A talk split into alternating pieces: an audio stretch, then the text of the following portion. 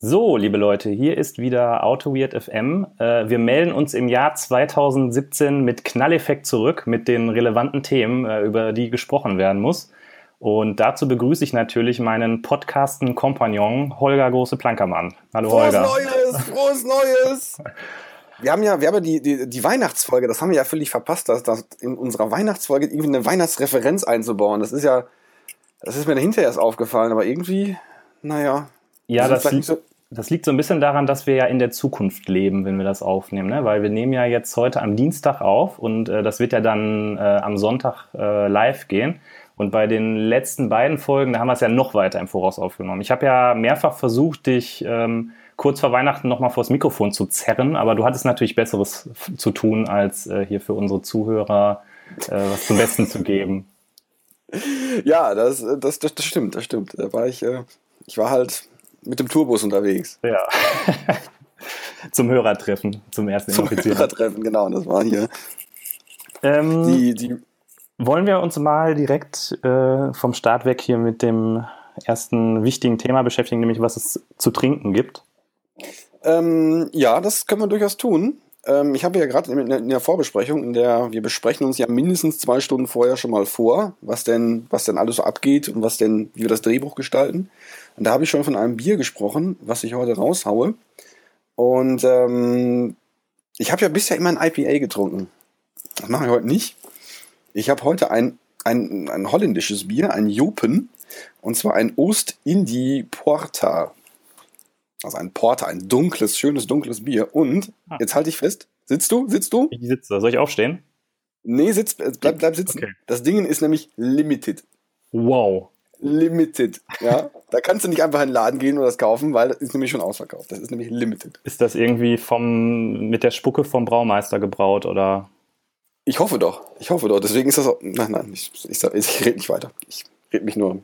Ich komme da nicht mehr raus. Aber ich probiere mal. Okay.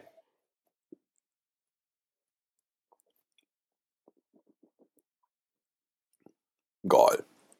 Das ist geil. Also, also richtig, richtig dunkel, richtig schokoladig, Kaffeenoten da drin. Hammer. also wie ein Guinness in geil. Ja, okay. Das, das ja. klingt gut. Vielleicht, äh, wie viele Flaschen hast du davon noch? Ähm, du meinst jetzt mit, mit, mit, mit dieser? Ja. Eine. Okay. also äh, werde ich nicht in den Genuss kommen, so wie es sich äh, anhört. Ja, vielleicht. Also ich weiß gar nicht, wie, wie limitiert das Ding jetzt wirklich ist. Also ich habe das ähm, seinerzeit mal in Holland im, im, im Supermarkt gekriegt. Also ich war in einer, in einer ich glaube, es war, war es eine HEMA? Nee, HEMA war das nicht. Wie heißt das? Unsere andere große Supermarktkette in, in Holland? Ich habe keine Ahnung. Albertine? Albertine war es. Und die hatten da eine, eine, eine riesen... Ähm, ein riesen Bierregal, wo die auch relativ viel Craftbier hatten und die hatten auch relativ viel Jokenbier.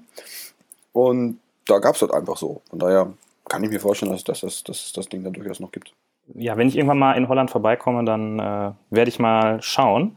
Äh, ich bin froh, dass du jetzt den Anfang gemacht hast, weil äh, dadurch kann ich jetzt hier richtig auftrumpfen. Ich bin ja immer der, der eher so ein bisschen verkackt bei den Bieren, aber diesmal habe ich was Besonderes, denn ich war ja über Weihnachten nicht hier, sondern äh, war in Thailand im Urlaub und bin diesem ganzen Weihnachtsstress entflohen. Und natürlich habe ich für, extra für den Podcast von da ein bisschen was mitgebracht.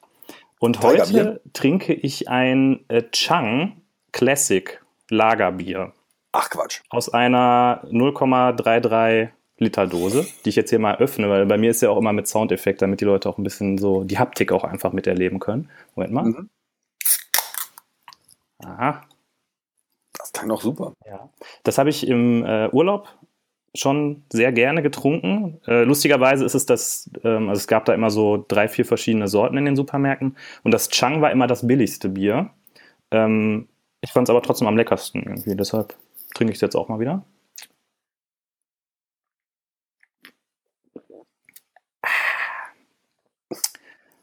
Und es ist äh, einfach sehr, ein sehr gutes Bier.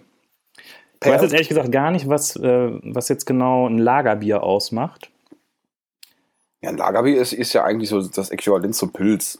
Pilz oder Export. Ah. Ja. Nee, es ist, hat, eine, hat, eine schöne, hat eine schöne Note, ist nicht so flach irgendwie, sondern ist so ein etwas, äh, etwas herberes Bier. Das mag ich eigentlich immer ganz gerne. Die ja, anderen da. Biersorten, die ich da getrunken habe, die waren eher so, ja, wie nordamerikanische Biere, würde ich sagen. Mhm. Äh, und das Chang ist echt, kann man mal trinken. Gut, ähm, dann haben wir das auch vom Tisch. Ähm, Also soll ich mal soll ich mal das Thema der heutigen Folge enthüllen? Ach ja, das wäre doch, das wäre doch mal was. Ja, und das ist natürlich auch äh, von meinem Urlaub motiviert. Ich habe nämlich dort mir ein Buch zur Hand genommen, und zwar das Rest in Practice, äh, Hypermedia and Systems Architecture von Jim Weber, Savas Parastatidis äh, und Ian Robinson. Und äh, das ist sozusagen die Bibel, wenn es darum geht, äh, was mit REST zu machen. Also die Christen haben die Bibel, Leute, die Webanwendungen bauen, haben REST in Practice. Okay. Und äh, das wurde mir schon häufiger von Leuten ans Herz gelegt. Das ist äh, mit, dem, äh, mit dem Hinweis, dass es total toll und genial ist. Und äh, ich habe es im Urlaub durchgelesen, habe mich so ab der Mitte ein bisschen ja auch durchgequält, sag ich mal. Und habe mir gedacht, das wäre doch ganz interessant, wenn ich dir einfach mal ein bisschen davon erzähle, äh, ja, wie mir was, was mir so aufgefallen ist, was so hängen geblieben ist bei dem Buch. Und dann am Mhm. Ende kommen wir vielleicht äh, zu einer Empfehlung, sollte man das lesen, ja oder nein, wenn man es noch nicht gelesen hat. Da hätte ich doch direkt mal äh, zwei, drei Fragen am Anfang. Ja. Also eine, eine ganz einfache Frage. Welches Format? Also bist, bist du im Urlaub eher so ein, äh, äh, so ein, so ein, so ein, so ein, so ein Totholzleser oder nimmst du dann irgendwie äh, ein elektronisches Gerät deiner Wahl mit? Ähm, ich bin vor einem halben Jahr ungefähr, habe ich mir ein Kindle angelegt und seitdem lese ich eigentlich nur noch auf dem Kindle. Aber das Rest in Practice, das äh, lag noch so auf meinem Pile of Shame. Ich weiß nicht, ob du auch sowas hast, so dieser äh, Haufen von Büchern, wo man bei Amazon einfach mal ein Buch bestellt und sagt, boah ja, das muss ich unbedingt mal lesen. Und denkt sich so, ja, wenn das ankommt, dann das Wissen kommt dann irgendwie, geht von alleine in meinen Kopf, aber man liest diese Bücher nie. Und da habe ich so vier, fünf Bücher noch bei mir im Bücherregal liegen, wo ich immer sage, boah, das musst du dir irgendwann mal wirklich durchlesen. Alle sagen, das musst du gelesen haben. Ähm, aber ich komme irgendwie nie dazu. Also um Ja, die das Frage zu beantworten, normalerweise lese ich Kindle, dieses Buch habe ich aber tatsächlich in Papierform. Ah, das kenne ich. Also das ist das, das ist bei mir ähnlich. Also bei mir sieht es in der Tat auch auf dem Kindle so aus. Also da sammle ich übers Jahr tausende Bücher zusammen. Also nicht tausend, aber schon, schon, schon einige. Äh, weil da ist mal wieder Sale und hier und das, das ist ja spannend. Aber ja, da, also ich komme da nie hinterher. Ja, ich habe mir jetzt angewöhnt, auf dem Kindle immer nur ein neues Buch zu kaufen, wenn ich das alte zu Ende gelesen habe oder mich entschieden habe, dass ich es nicht mehr weiterlesen möchte. Ach, du bist so ein Prinzipienmensch und du ziehst das dann auch durch. Oder? Ja, also ich, ich als im- impulsiver Mensch kann sowas nicht. Ja. Und äh, die, äh, die zweite Frage, die zweite Frage, wo, wo wir jetzt das Format geklärt haben. Ähm, Im deutschsprachigen Raum ist ja dieses Buch von Stefan Tilkoff bezüglich Rest Mhm. sehr populär. Ja. Hast du das gelesen? Kannst du da später noch einen Vergleich zu ziehen? Oder Das- ist das. Das habe ich nicht gelesen, ähm, aber Stefan Tilko hat sogar ähm, äh, im Vorwort hier gesagt, dass das ein total tolles Buch ist.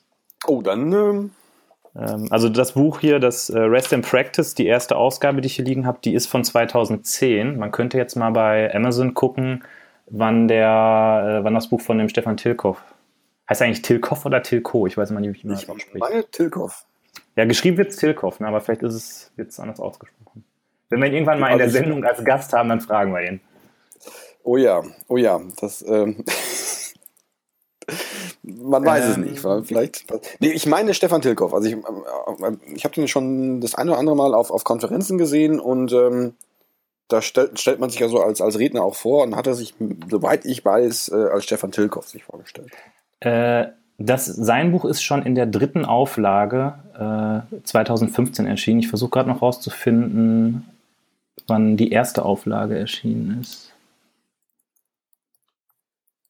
Äh, die zweite Auflage ist von 2011. Jetzt müssen wir nur noch die erste Aufgabe finden.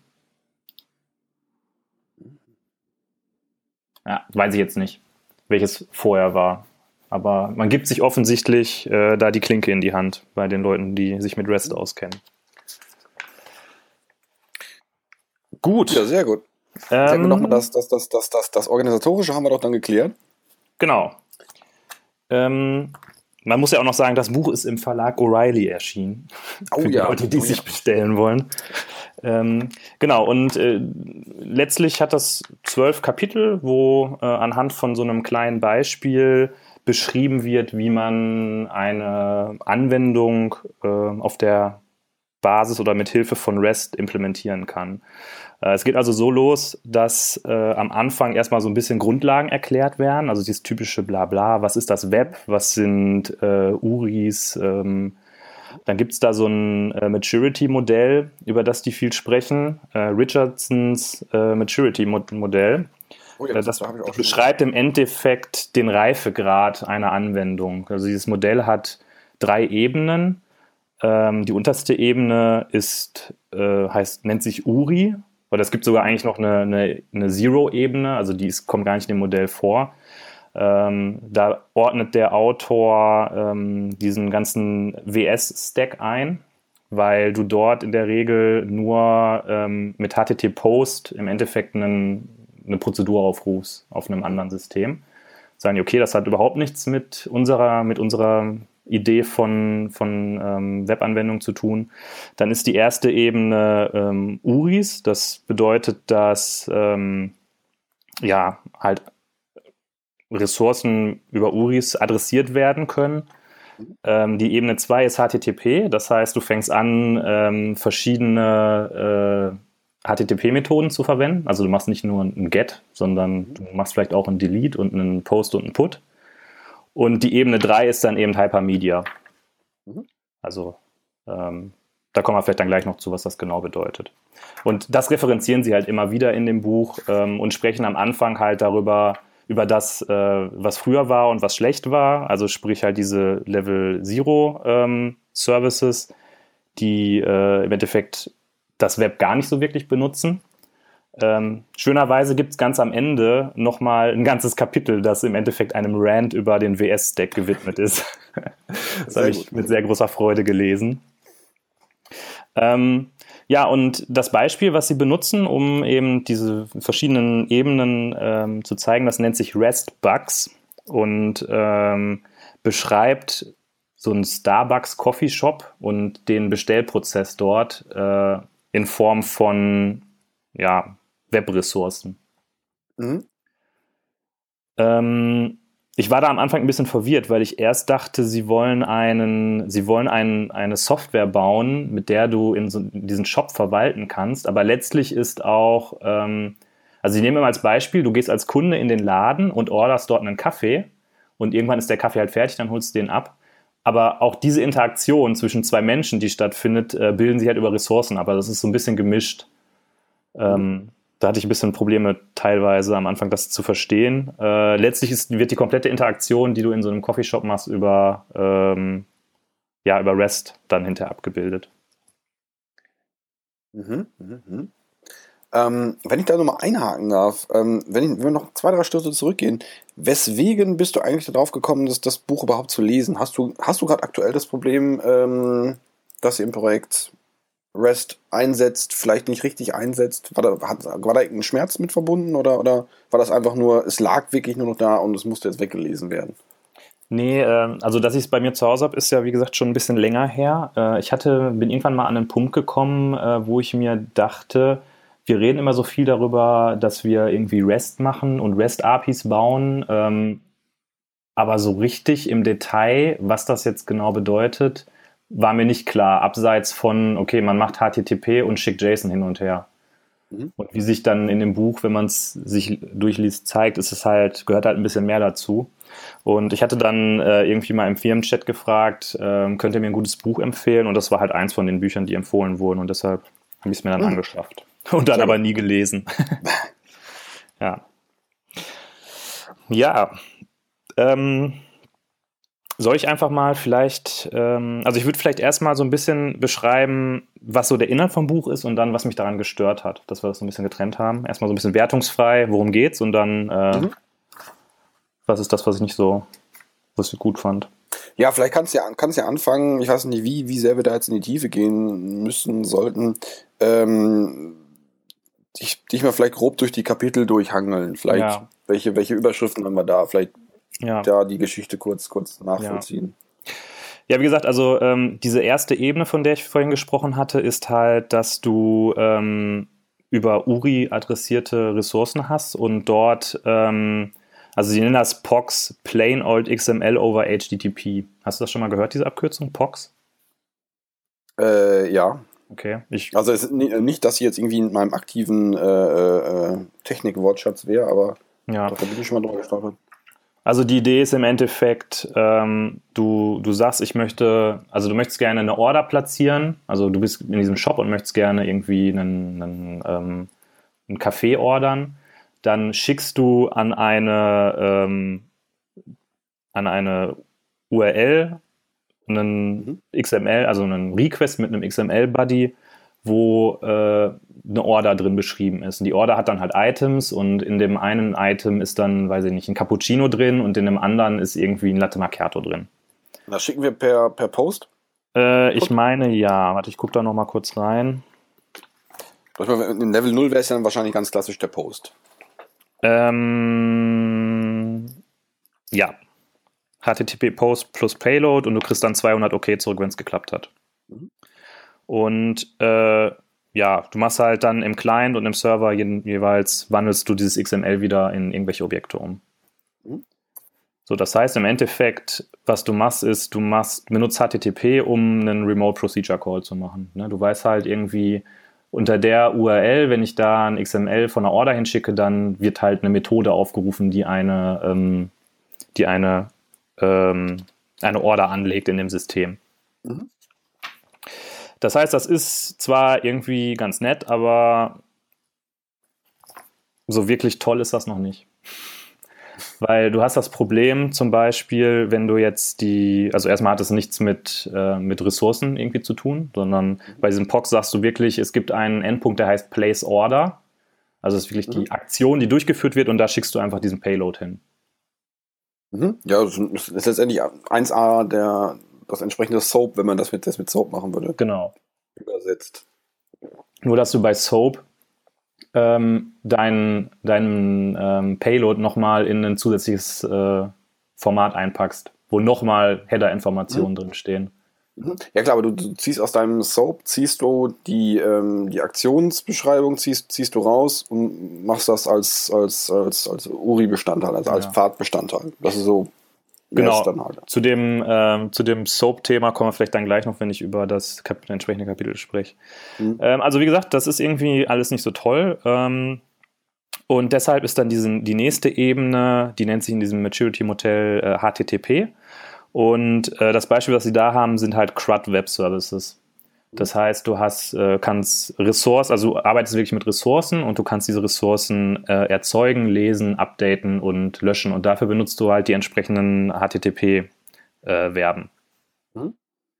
Äh, das heißt, wenn du ähm, was lesen willst, machst du ein Get. Wenn du was erzeugen willst, machst du ein Post. Wenn du was updaten willst, machst du ein Put. Und wenn du was löschen willst, machst du ein Delete auf meinetwegen eine Order-Ressource. Das heißt, die URL ändert dann auch, endet dann auch auf Order. Und dort schickst du halt diesen XML-Buddy hin. Mhm. Ähm, als prominentes Beispiel für so einen äh, Service nennen sie immer Amazon S3. Okay. Ich habe selbst, äh, ehrlich gesagt, mit S3 noch nicht gearbeitet, ähm, aber das ja. scheint so ein CRUD-Web-Service zu sein. Ist S3 nicht so, so, so, eine Datenhaltung? Ja, das ist so ein Storage-Service quasi. Also du sagst dem hier, speicher mir das mal ab und dann legt das irgendwie irgendwo hin und dann ist es da und geht auch nicht verloren. Ach so, okay. Ähm, was ich da ganz interessant fand, ist, dass es da nochmal so eine Diskussion gibt in dem Kapitel bezüglich Post und Put für mhm. ähm, Updates. Ja. Ähm, also wenn ich, wenn ich was anlegen will, ist klar, dann mache ich einen Post auf zum Beispiel Orders und ich bekomme in der Response äh, einen Location-Header zurück, der mir sagt, wo das angelegt wurde. Das heißt, ich mache einen Post ja. immer dann, wenn ich die Ziel-URL nicht kenne. Ja. So, jetzt möchte ich was updaten. Das heißt, ähm, ich sage, äh, also ich muss ja wissen, was ich updaten will. Sagen wir mal, ich möchte die Order 15 updaten dann mache ich dort aber keinen Post hin, sondern ich mache einen Put und schicke dort die gesamte Ressourcenrepräsentation hin mit dem Put. Mhm. Okay. Und das ist so ein bisschen das Problem von dem Put, weil du musst, um etwas updaten zu können, die gesamte Ressource kennen. Mhm. Weil du bei einem Put immer halt die ganze Ressource schickst. Das ist halt so, steht halt so im Standard, dass du es so machst. Mhm. Ähm, das kann halt natürlich bei großen Ressourcen unter Umständen problematisch sein, ne? weil du willst jetzt irgendwie nur ein Feld ändern und musst jetzt aber erst ein Get auf die Ressource machen, dir die gesamte Ressource holen, das eine Feld ändern und dann die Ressource zurückschicken. Ja, das, äh, das klingt blöd, ja. ja. Und zu der Zeit, als sie das Buch geschrieben haben, war das äh, Patch auch noch nicht, also es gibt ja jetzt mittlerweile HTTP-Patch. Äh, und das war noch nicht so weit, dass, das, dass sie das mit aufgenommen haben. Sie haben dann zwar so eine kleine Infobox, wo sie sagen, okay, es gibt jetzt irgendwie bald Patch, vielleicht kann man das benutzen. Ähm, das war aber noch nicht so weit. Also ich glaube, heutzutage würde man eher ein Patch benutzen, wobei ich mich letztens da auch noch mal eingelesen habe. Und äh, das mit dem Patch ist ja auch nicht so einfach, ne? Äh, da bin ich relativ blank, muss ich sagen. Da, ähm, da bin ich jetzt gespannt. Ja, was, was weil in dem Patch also die einfache Form, einen Patch zu implementieren, ist halt, dass du einfach so eine Partial Resource Representation schickst. Das heißt, du schickst einfach nur die Felder, die du ändern willst. Das Problem dabei ist natürlich, wenn du jetzt ein Feld löschen willst, kannst du das über diesen Mechanismus nicht ausdrücken. Weil, mhm. dass das Feld nicht vorhanden ist, heißt das, du hast es weggelassen, weil du es nicht, ähm, weil es nicht, ähm, also weil es löschen willst oder weil es dich einfach gerade nicht interessiert. Und deshalb steht im Patch, äh, in der, im Standard drin, dass der Buddy von einem Patch die Änderungsoperation beschreiben soll. Das heißt, da würde okay. dann sowas drinstehen wie Delete Doppelpunkt Property-Name und mhm. Update Doppelpunkt Property-Name Value Doppelpunkt Wert. Habe ich so ah. aber auch noch nicht gesehen, ehrlich gesagt, dass das jemand so implementiert. Hm, okay. Also, naja, dann, dann also das, handknüppelt man sich da so eine, so eine, so eine, so eine Query-Language oder so eine Update-Language zusammen, oder? Ja, es gibt dazu genau. dann natürlich wieder einen neuen Standard, der nennt sich irgendwie JSON Patch, der beschreibt, wie man diese Änderungsoperation in Form von JSON beschreiben kann. Okay. Naja. Super. So, und das war ja noch der einfache Teil, weil es waren ja nur diese äh, CRUD Web Services. Danach geht es dann nämlich wirklich los mit Hypermedia. Uh. Äh, ja, da bin ich äh, auch immer noch. Ja, also ich habe es auch noch nie so, so eingesetzt gesehen, aber ich bin, ja, bin gespannt. Ja, also äh, im gesamten Buch verwenden sie immer XML für ihre mhm. Ressourcen. Mhm. Das heißt, heutzutage macht man ja in der Regel JSON, weil XML irgendwie so ein bisschen verbos ist. Äh, hier im Buch ist es aber halt immer XML. Ist aber nicht weiter schlimm. Ähm, und der Clou bei Hypermedia ist, dass du, du, du, du schickst jetzt eine, ähm, eine Order, also du möchtest einen Kaffee bestellen und schickst eben diese Repräsentation dessen, was du bestellen möchtest, als XML-Buddy an eine Order-Ressource. Und du bekommst dann ähm, eine Repräsentation zurück, in der Links enthalten sind auf das, was du als nächstes tun kannst. Mhm. Das heißt, da könnte dann zum Beispiel drinstehen, ähm, Order Representation, hier ist deine Order und dann ein eigener Bereich links und da ist ein Link drin, Payment. Und der sagt dir, wie du zum Payment kommst. Mhm. Weil das ist eben auch ein Problem von, vom w von diesem äh, Web Services Stack. Du hast jetzt zum Beispiel der WSDL, die sagt dir, welche Operationen es gibt. Du weißt aber nicht, in welcher Reihenfolge du diese Operationen aufrufen musst. Mhm. Wenn du das jetzt mit Hypermedia machst, dann hast du im Endeffekt, ähm, machst du deine erste Aktion, also du musst sozusagen den Einstieg in das, ähm, dieses Application-Protokoll kennen, postest da deine Order hin und kriegst dann zurück, wo es zum Payment geht, weil das Payment halt der nächste Schritt ist. Ja, ähm, ja, so, so, soweit sind mir die Konzepte klar. Ich habe das nur leider noch nie praktisch angewendet gesehen. Es, man, man kennt schöne Beispiele, ich konnte das bisher noch nie auf wirkliche Anforderungen mappen. Wie geht das da dir? Ähm, da ich das Buch erst gerade gelesen habe, habe ich da ehrlich gesagt noch gar nicht so viel drüber nachgedacht. Mhm. Mhm. Ja, also wir hatten bei uns in, in Projekten durchaus schon, schon mal den Diskussionsbedarf, äh, den Diskussionsbedarf über, über dieses Hypermedia-Thema. Ähm, fanden diesen Ansatz aber, äh, zumindest in, bei, den, bei den zwei, drei Gelegenheiten, wo es da mal zur Sprache kam, aber dann eher einschränkend und ähm, an der Stelle nicht pragmatisch genug. Jetzt ist natürlich immer wieder die Frage, äh, haben wir das, haben wir, haben wir nicht, haben wir das nicht, nicht, nicht gut genug versucht. Ähm, ja, aber vielleicht klappt dieses Konzept auch in, in, gewissen, Kon in gewissen Kontexten einfach ja. nicht. Das ähm, fände ich an der Stelle halt ganz, ganz, ganz spannend, da mal andere, andere Sichtweisen zu sehen. Also irgendwo muss ja diese Information kodiert sein, was der nächste Schritt ist. Mhm. Ähm, sagen wir mal, du hast jetzt so eine, so eine REST-API, ähm, die halt dir so Hypermedia-Dokumente äh, zurückgibt.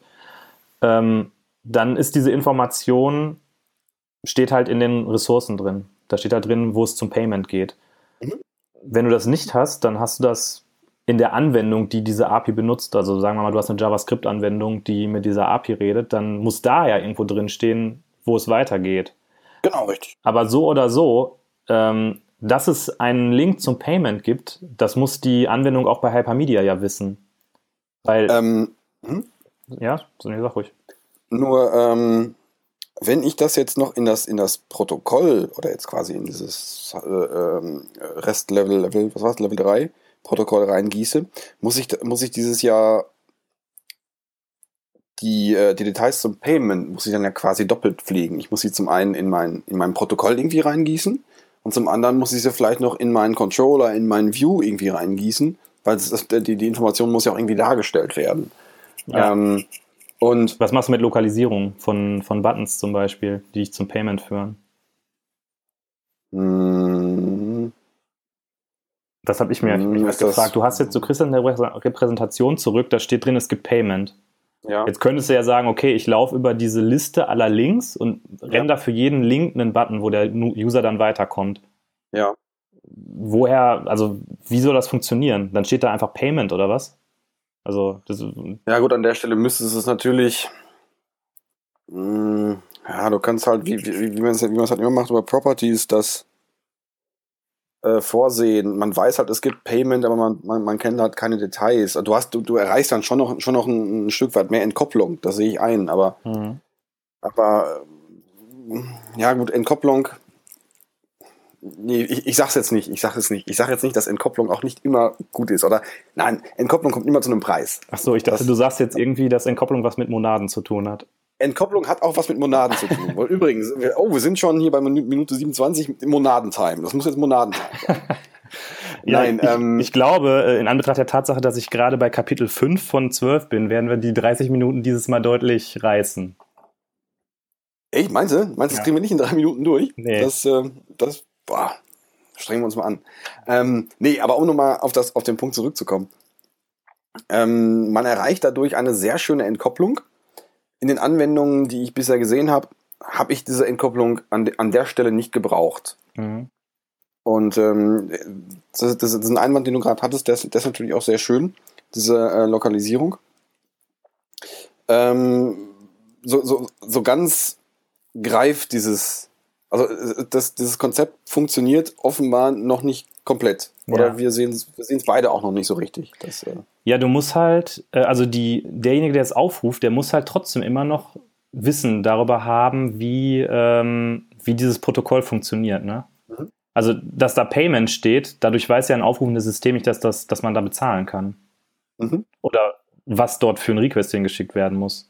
Mhm. Äh, das kommt dann aber später. Ähm, jetzt, jetzt springe ich ein bisschen nach vorne. Ähm, es gibt nämlich hinterher noch ein Kapitel über Semantics und da fangen sie dann an mit Semantic Web Methoden.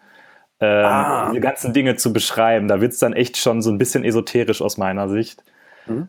Ähm, das heißt, du schreibst dann, es gibt dann ja so verschiedene Standards wie äh, RDF und äh, ach, wie ist denn das andere nochmal? Ich vergesse das immer, weil ich damit irgendwie ja, noch nie was gemacht habe. Ich habe da im Studium, habe ich, hab ich da was mitgemacht. Das fand ich im Studium total spannend. Das ja. war so das, das, das Ding. Web 3.0 war es auch, glaube ich. Genau, also die Idee ist im Endeffekt, dass du Maschinen beibringst, was Dinge bedeuten. So kann man es, glaube ich, zusammenfassen. Ähm, mhm. Das heißt, du schreibst an den Payment-Link dran, ähm, also über irgendeinen anderen Standard beschreibst du die Bedeutung dieses Payment-Links und dann kann ein anderes System sagen, ah, okay, das bedeutet Payment, dann muss ich da bestimmt bezahlen. Mhm.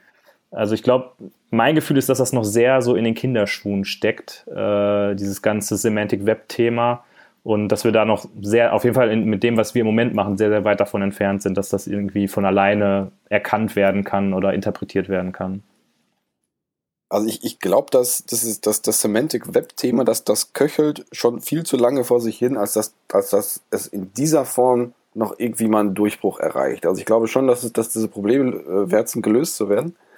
aber ich glaube, RDF oder, oder Konsorten, ich glaube nicht, dass, dass, dass das wirklich in unserem Bereich äh, wirklich äh, Erfolg haben wird. Ja.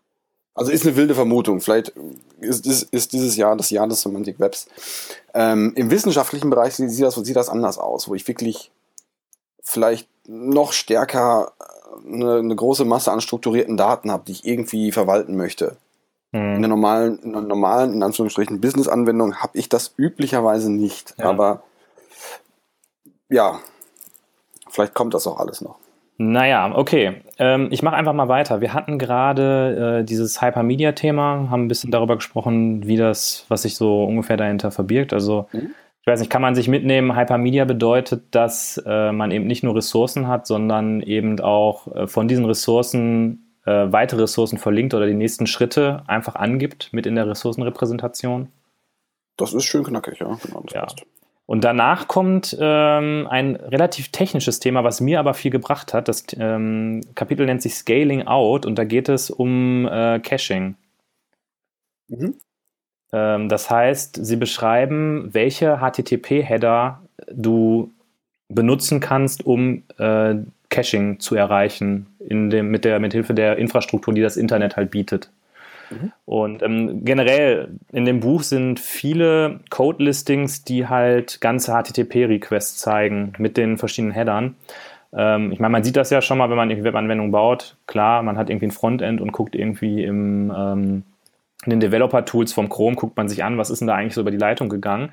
Aber das nochmal so alles irgendwie aufgeschrieben zu haben, wofür sind jetzt die einzelnen Header da, das hat mir schon was gebracht, ehrlich gesagt. Und eben auch dieses äh, Caching, da wird dann halt beschrieben, was sich eigentlich hinter dem E-Tag-Header verbirgt und wie man mit einem Last Modified arbeitet. Und ähm, ja, das, das war auf jeden Fall eine gute Sache, würde ich sagen. Wie viel von dem Buch war das dann? Das war ein Kapitel von zwölf. Also das sind hier ein ähm, bisschen weniger als 30 Seiten. 28 mhm, okay. Seiten sind das. Mhm. Das ist natürlich eine Hausnummer, ne? das ist eine ganz schöne Hausnummer, ja. 30 Seiten über Caching. Ja. Äh, man muss dazu also sagen, dass in jedem Kapitel auch immer noch untergebracht ist, wie kann ich das denn mit Java und mit .NET implementieren? Und das nimmt natürlich dann auch immer ein bisschen Platz weg. Ach, Java und .NET sind so. Ja, aber da kommen wir gleich zu, wenn ich über die negativen Dinge spreche. Ah, okay. Wir fehlen die Haskell-Beispiele. Ja, genau, so ungefähr. Nee. Ähm, und dann macht das Buch einen irgendwie verrückten Twist, wo ich am Anfang so ein bisschen abgefangen, äh, abgehangen wurde. Dann fangen sie mich an, über das Atom Syndication Format zu sprechen. Äh, also die Verbindung war gerade. Äh, also das Buch macht dann einen verrückten mhm. Twist, fangen dann nämlich an, über das Atom Syndication Format zu sprechen. Also man kennt ja irgendwie RSS mhm. und ähm, ja, es gibt halt eben auch Atom und das machen sie halt aus dem Grund, weil Atom äh, unter anderem schon vordefinierte Link-Elemente hat, mit denen man diese Links definieren kann. Mhm.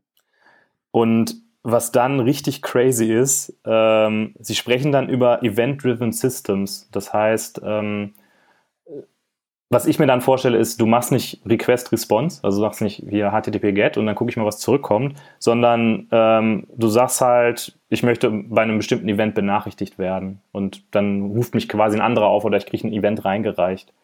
Mhm.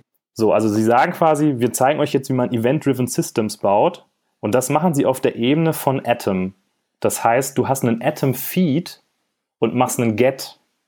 Und dadurch, dass du mhm. regelmäßig den Get machst, also polst, und ähm, in diesem ähm, in diesem Feed neue äh, Events hinzukommen, äh, sagen sie, das ist jetzt event-driven. Weil der Feed sich halt im Verlauf des Pollens ändert und weitere Events in diesem Atom-Feed drinstehen. Mhm. Das fand okay. ich schon echt eine ziemlich steile These, ehrlich gesagt, für ein Event-driven System. Also mit äh, HTTP zu pollen ist für mich nicht event-driven.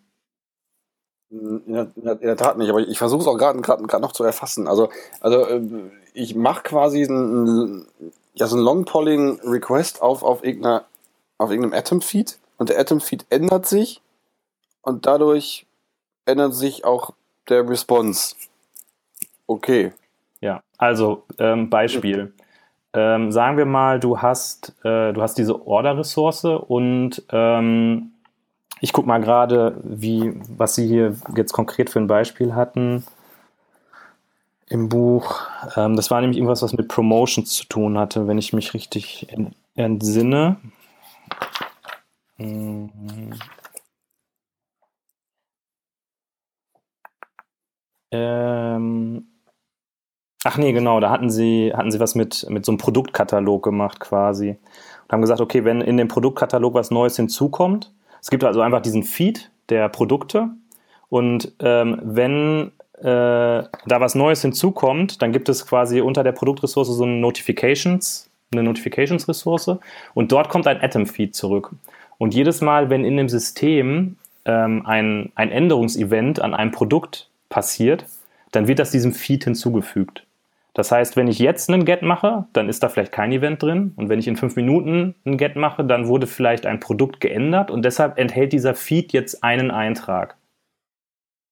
Mhm. Und das bezeichnen sie dann als Event getrieben, weil ich dann quasi beim zweiten Mal einen XML zurückbekomme, wo ein Element drin steht. Ah, okay. Das also, ist These. Ja, da, ich, da saß ich auch so und dachte so, what? ja. Hm. Ähm, gut, dann gibt es irgendwie noch so ein Atom Publishing Protokoll. Das benutzen sie dann auch, um äh, irgendwie Order Fulfillment zu benutzen. Da würde ich jetzt nicht im Detail weiter drauf eingehen, weil ich ehrlich gesagt generell diesen ganzen Ansatz, dieses Atom-Format äh, zu benutzen, ein bisschen seltsam fand. Da werden dann halt so Sachen gemacht wie ähm, der Author von einem, von einer Order ist der Barista, der den Kaffee zubereitet. Und die Order ist im Status Draft, wenn noch kein Barista angefangen hat, die Order zu bearbeiten. Also okay. das ist so wirklich dieses, ich meine, dieses Atom-Format ist halt für ähm, irgendwelche Newsbeiträge gemacht und das ist, wirkt einfach total komisch, dass jetzt plötzlich eine Order damit beschrieben wird oder eine Bestellung damit beschrieben wird. Mhm. Nee, es klingt für mich jetzt auch abgefahren, also bemüht.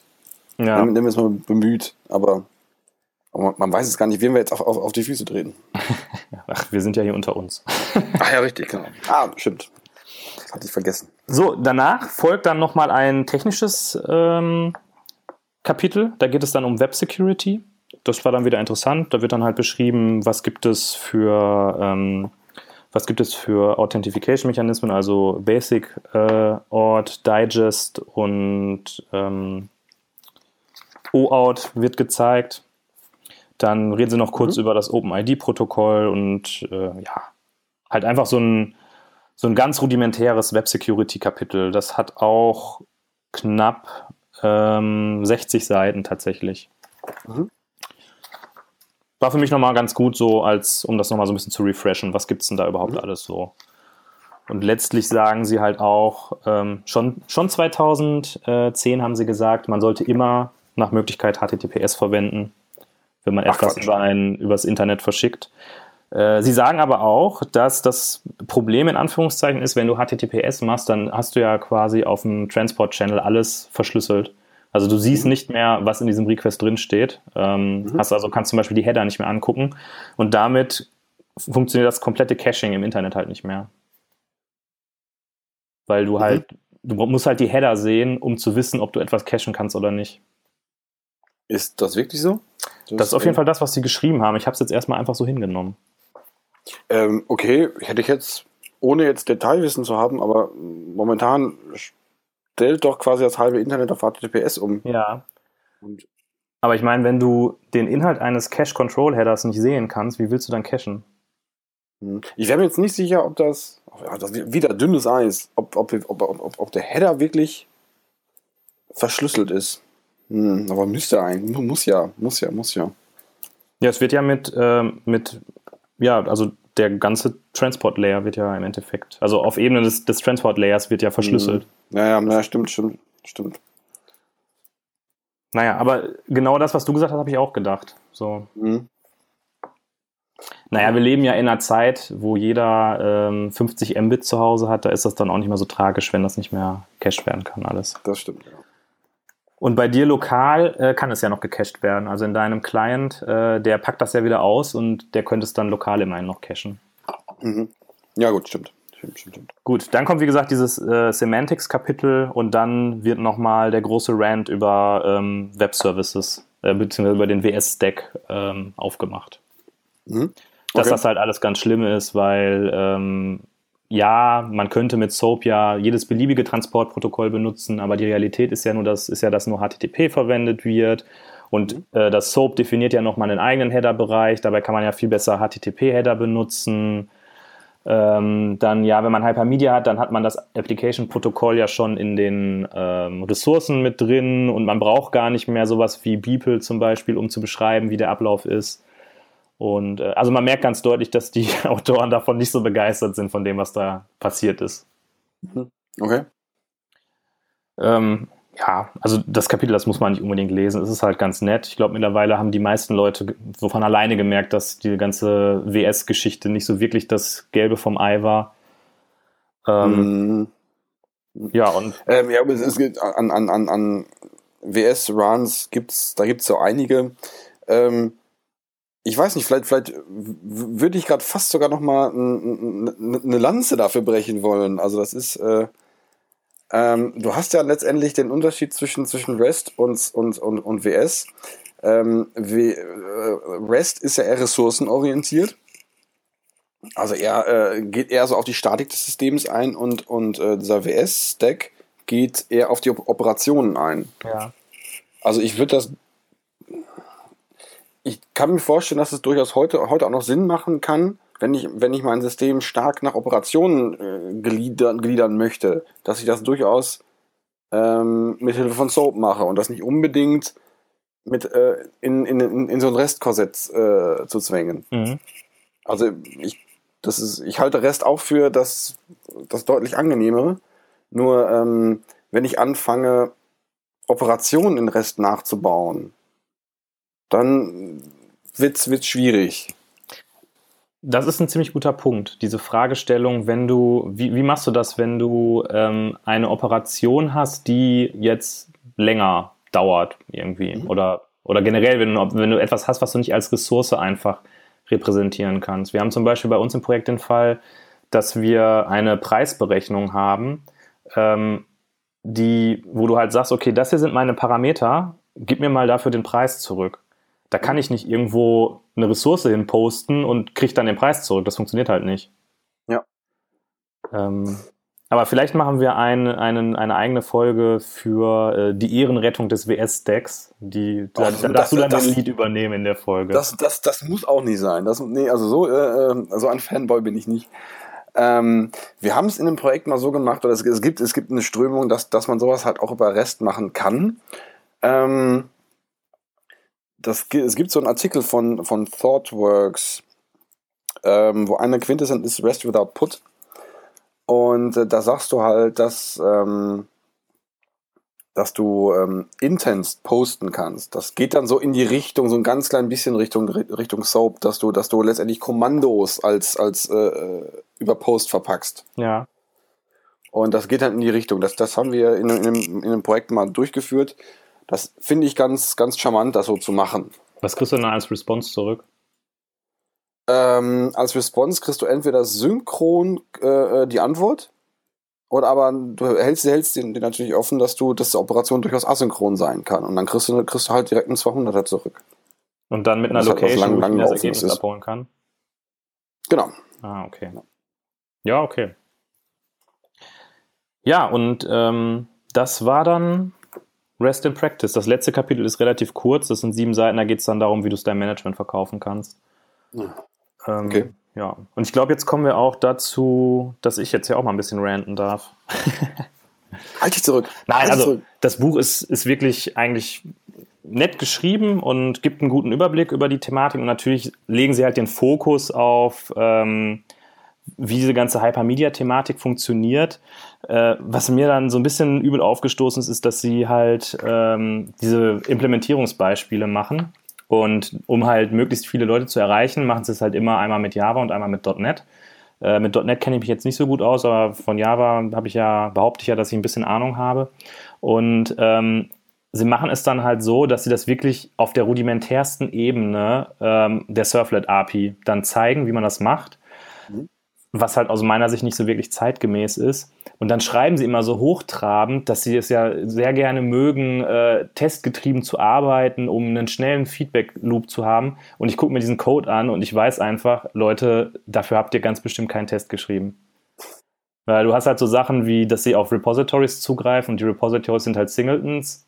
Mhm. Ähm, oder was sie halt auch machen, wenn sie eine Ressource anlegen wollen, dann haben sie in ihrem Controller, ähm, benutzen sie so Aktivitätsobjekte. Und was sie dann machen ist, sie bekommen den Request rein, parsen sich aus dem Request was raus und sagen dann New Create Order Activity. Create Order. Wo ich so denke, äh, okay, und da geht es jetzt innen drin, geht dann einer wieder ans Repository ran? Oder also wieso wird jetzt mhm. diese Aktivität irgendwie inline einfach erzeugt? Wie soll das funktionieren mit dem Testing? Verstehe ich alles nicht. Ähm, da habe ich halt so gedacht, okay, auf der einen Seite wollen, wollen sie es wahrscheinlich irgendwie so ein bisschen an, ähm, wie soll ich sagen, so, so zeigen, wie man es dann wirklich anwenden kann. Auf der anderen Seite ist es aber eher ein schlechtes Beispiel dafür, wie man es dann tatsächlich machen kann. Mhm. Und zwischendurch hat man dann auch so ein bisschen das Gefühl, dass sie irgendwie .NET total geil finden, weil ähm, ich gucke gerade, welches, ähm, welches Kapitel das war. Sie haben dann irgendwo so ein Beispiel, so ein riesenhaftes Beispiel, das geht irgendwie über weiß nicht, fünf oder sechs, sieben Seiten, wo sie eine DSL ähm, in .NET definiert haben, um, ähm, um etwas umzusetzen. Und ich suche gerade danach, war es irgendwie Caching oder so? Das fand ich wirklich verrückt. So. Nach dem Motto, wir nehmen, keine, wir nehmen keine Frameworks, weil wir wollen alles hier Low-Level und Basic zeigen, aber wir haben erstmal direkt eine DSL gebaut. Geil. Ja, also wie gesagt, diese ähm, die Implementierungsbeispiele sind da dann doch so ein bisschen mit Vorsicht zu genießen eher. Mhm.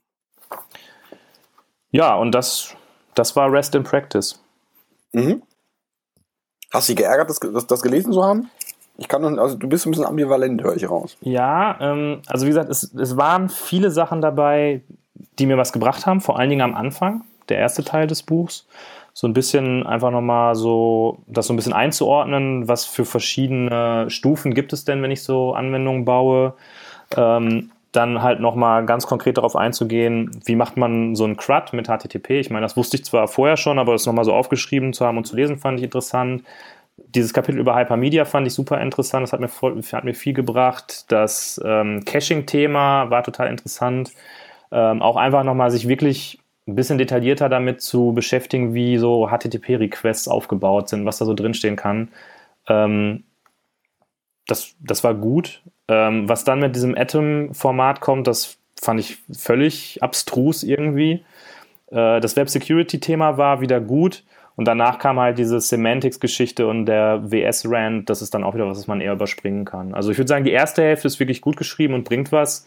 Äh, was im zweiten Teil kommt, ist so ein bisschen, naja, und die äh, Coding-Beispiele sind halt auch, ja, nicht mehr so wirklich zeitgemäß, würde ich sagen. Okay. Was mich jetzt interessieren würde, wäre äh, äh, speziell dieses Kapitel über die äh, HTTP-Header oder bei diesen HTTP-Request, der da so auseinandergenommen wird. Das, so, den, den würde ich mir nochmal ganz gerne durchlesen. Hm, das ist jetzt nicht ein, ein so ein bestimmter Block, sondern das kommt halt, taucht halt immer wieder auf. Also immer wenn Sie Beispiele haben, dann packen Sie eigentlich den kompletten HTTP-Request da rein. Mhm. Und die Header, die gerade relevant sind, die heben sie dann fettgedruckt hervor und beschreiben die dann und erklären die, wofür mhm. die da sind, wie man die einsetzt. Ich hatte ja gerade schon diesen E-Tag-Header besprochen, der äh, ist letztlich so eine Art Hash-Wert, der Ressource und du kannst, ähm, wenn du dir eine Ressource holst und da ist ein E-Tag bei, kannst du den E-Tag merken und kannst dann beim nächsten Get ein Conditional Get machen und sagen, gib mir die neue Ressource nur, wenn sich der E-Tag geändert hat. Mhm. Und dann kriegst du halt entweder ähm, halt die neue Ressource zurück oder du kriegst halt ein ähm, 304, glaube ich, unmodified zurück. Und dann weißt du, okay, das, was ich hatte, das ist immer noch äh, aktuell. Okay. Das waren also Sachen, die ich noch nicht kannte vorher und deshalb fand ich es interessant. Ja, sehr schön. Also, ob ich das Buch jetzt komplett lesen wollen würde, weiß ich noch nicht, aber ja, also, also mal durchblättern, sicherlich. Also, ja. Ich bring's dir mal mit. Ja, mach das mal. Das würde mich freuen. Ja, du, wir sind bei Minute 49. Ja. Ich glaube, damit haben wir es auch geschafft. Ähm, das heißt, ich würde mal hier zur feierlichen Abmoderation schreiten, oder? Hast du noch irgendwelche letzten Worte? Ich weiß es nicht, ob wir vielleicht, äh, ähm, wir hatten ja bisher immer den Blick in die Zukunft. Ähm, die Gegenwart haben wir jetzt, äh, äh, wir haben die Vergangenheit mit Soap, mit, mit dem WS-Tag, wir haben die Gegenwart mit Rest. Äh, wie sieht die Zukunft aus? Äh, das ist eine sehr gute Frage. Also für mein Gefühl, Semantic Web ist es wahrscheinlich eher nicht. Nach meinem Gefühl auch nicht eher, aber. Ja. Geht es vielleicht eher Richtung, Richtung, Richtung Streaming? Ich meine, HTTP ist, ist natürlich immer so ein, so ein Protokoll, was, was immer sehr, mh, hm, ja, so ist so ein diskretes Protokoll. Also ich habe irgendwie, ich habe immer Re äh, Request Response und wenn man sich jetzt so die, so die Sachen Richtung Netflix anguckt, ähm, da geht es ja eher Richtung Streaming. Ist das was eher was, was, was nur mehr Richtung Mainstream gehen könnte? Ja, es gibt halt, glaube ich, bestimmte Dinge, die kannst du halt mit einem Request-Response-Modell ähm, nicht so wirklich implementieren. Ne? Und ähm, ich meine, das ganze Thema, wo es jetzt gerade hingeht mit den, ähm, mit den Microservice-Architekturen, wo ja alles voneinander entkoppelt ist, wo du quasi innerhalb deiner Architektur ja nicht mehr synchron mit einem anderen Service so wirklich reden kannst, weil du ja sonst dich darauf verlassen musst, dass der da ist. Ähm, wo du stattdessen halt eine Nachricht schickst und hoffst, dass dir irgendwann mal jemand antwortet. Ähm, das ist ja eine Entwicklung, die quasi jetzt in eine etwas andere Richtung geht, ne? die natürlich dann auch wieder eine Auswirkung darauf hat, wie du deine Webschnittstelle bauen musst, ne? weil sagen wir mal, du hast jetzt irgendwie, du hast einen, ähm, hast irgendwie eine Anwendung und die möchte eine Information haben, nehmen wir einfach einen Preis, weil es einfach ist und die, das Frontend schickt jetzt an das Backend, gib mir mal den Preis. Und das Backend muss jetzt aber erstmal eine Nachricht auf einen Messagebus legen und sagen, berechne mir mal bitte einen Preis und kriegt dann ja zu irgendeinem anderen Zeitpunkt eine Antwort. Das heißt, das Backend kann ja dem Frontend nicht sofort sagen, hier ist der Preis. Das ja. braucht ja irgendeinen anderen Mechanismus. Und da bist du dann halt in dem Bereich, dass du, keine Ahnung, mit Websockets dann, wenn du die Antwort erhalten hast im Backend, diese Antwort an den Client zum Beispiel pusht. Genau, richtig, ja da habe ich auch gerade dran gedacht, dass du, also, ähm, das, das wäre der eine Fall, aber halt auch, du hast gerade von Event-basierten äh, äh, Systemen gesprochen. Wenn das, wenn das Backend irgendwelche Dinge an den Client senden möchte, das kann man jetzt auch alles schon bauen, aber richtig einfach ist es nicht. Ja. Aber ich glaube, wir sind uns einig, dass äh, eventbasierte Systeme auch in Zukunft nicht mit dem Atom Syndication Format gebaut werden. Das, äh, äh ja, das, das sind wir. Obwohl, ich, wir, wir könnten das mal probieren. Ja. oh mein Gott. Na gut, dann haben wir die Zukunft auch geklärt. Okay, gut. Äh, dann hoffe ich mal, es hat euch wieder Spaß gemacht, auch wenn die Folge diesmal ein bisschen länger geworden ist als beim letzten Mal. Äh, wir haben immerhin noch nicht die eine Stunde Grenze, die Schallmauer von einer Stunde gebrochen. Äh, mal gucken, wann das mal passieren wird. Äh, wenn es euch gefallen hat und auch wenn es euch nicht gefallen hat, geht auf unsere GitHub äh, Seite und hinterlasst dort Kommentare, wenn ihr wollt. Äh, ihr könnt euch da auch neue Folgen wünschen und ansonsten schaltet beim nächsten Mal wieder ein. Bis dahin. Bis dahin. Tschüss.